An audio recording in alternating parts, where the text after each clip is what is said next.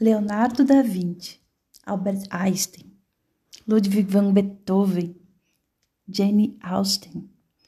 O que esses nomes têm em comum, além de serem alguns dos maiores gênios da humanidade?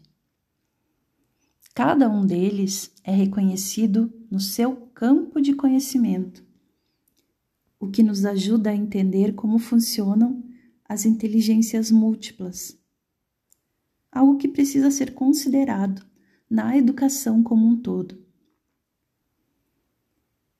O que são inteligências múltiplas e como elas se relacionam? Foi em 1980 que, pela primeira vez, o mundo ouviu falar sobre inteligência múltipla. O responsável por essa teoria foi o cientista Howard Gardner.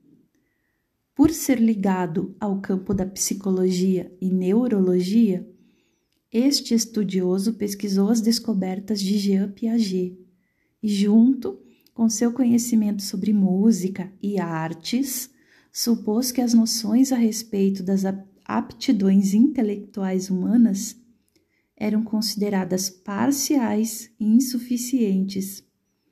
Gardner identificou que a metodologia para determinar a inteligência humana pelo QI era restrita e usou como base o conhecimento que a genialidade é mais específica do que generalista. O que isso quer dizer? As pessoas têm competências em áreas diferentes. Podemos dizer que as inteligências múltiplas são constituídas por habilidades que compreendem diferentes campos de conhecimento. Sendo assim, elas se dividem em oito tipos. Vou falar a seguir de cada um. Mas como que elas se relacionam?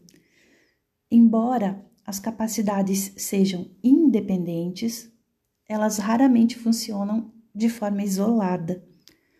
Além disso, o seu desenvolvimento depende da educação recebida e das oportunidades encontradas durante a vida.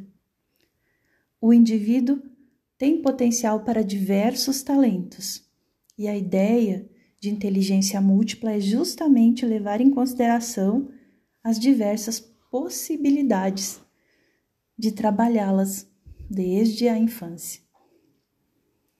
Então, quais são Linguística. A inteligência linguística se refere à capacidade oral e de expressão do ser humano, tendo como base a escrita, mas também os gestos. Ela também abrange formas de análise e interpretação de ideias ou informações. Pessoas que têm esta inteligência costumam ser bons comunicadores e oradores tendo facilidade no aprendizado de outro idioma, por exemplo. Afinal, seu processo de aprendizagem está ligado à linguagem e às palavras. A inteligência lógico-matemática.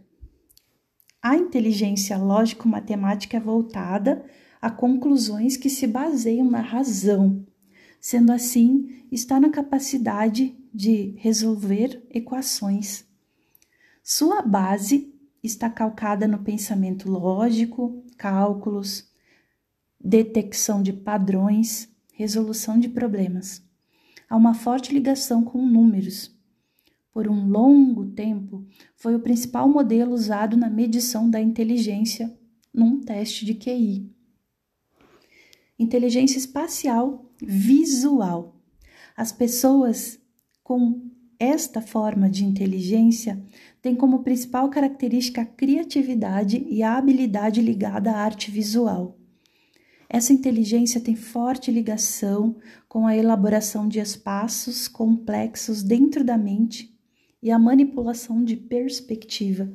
O interessante é que a pessoa consegue vislumbrar visualmente seus projetos mesmo antes de colocar no papel, permitindo que compreenda melhor as informações gráficas.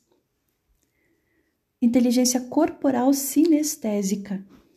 No campo corporal sinestésico, a habilidade está relacionada à capacidade motora, com destaque para atividades atléticas, onde o corpo é uma ferramenta, também para expressar um sentimento. O controle dos movimentos, o equilíbrio, a coordenação, a expressão por meio do corpo é o principal atributo de quem tem esse tipo de inteligência. Nesse caso, a facilidade do aprendizado está ligada à experiência física, ao movimento, à sensação e ao toque. Inteligência interpessoal está ligada à facilidade de interpretar expressões, mesmo as mais sutis.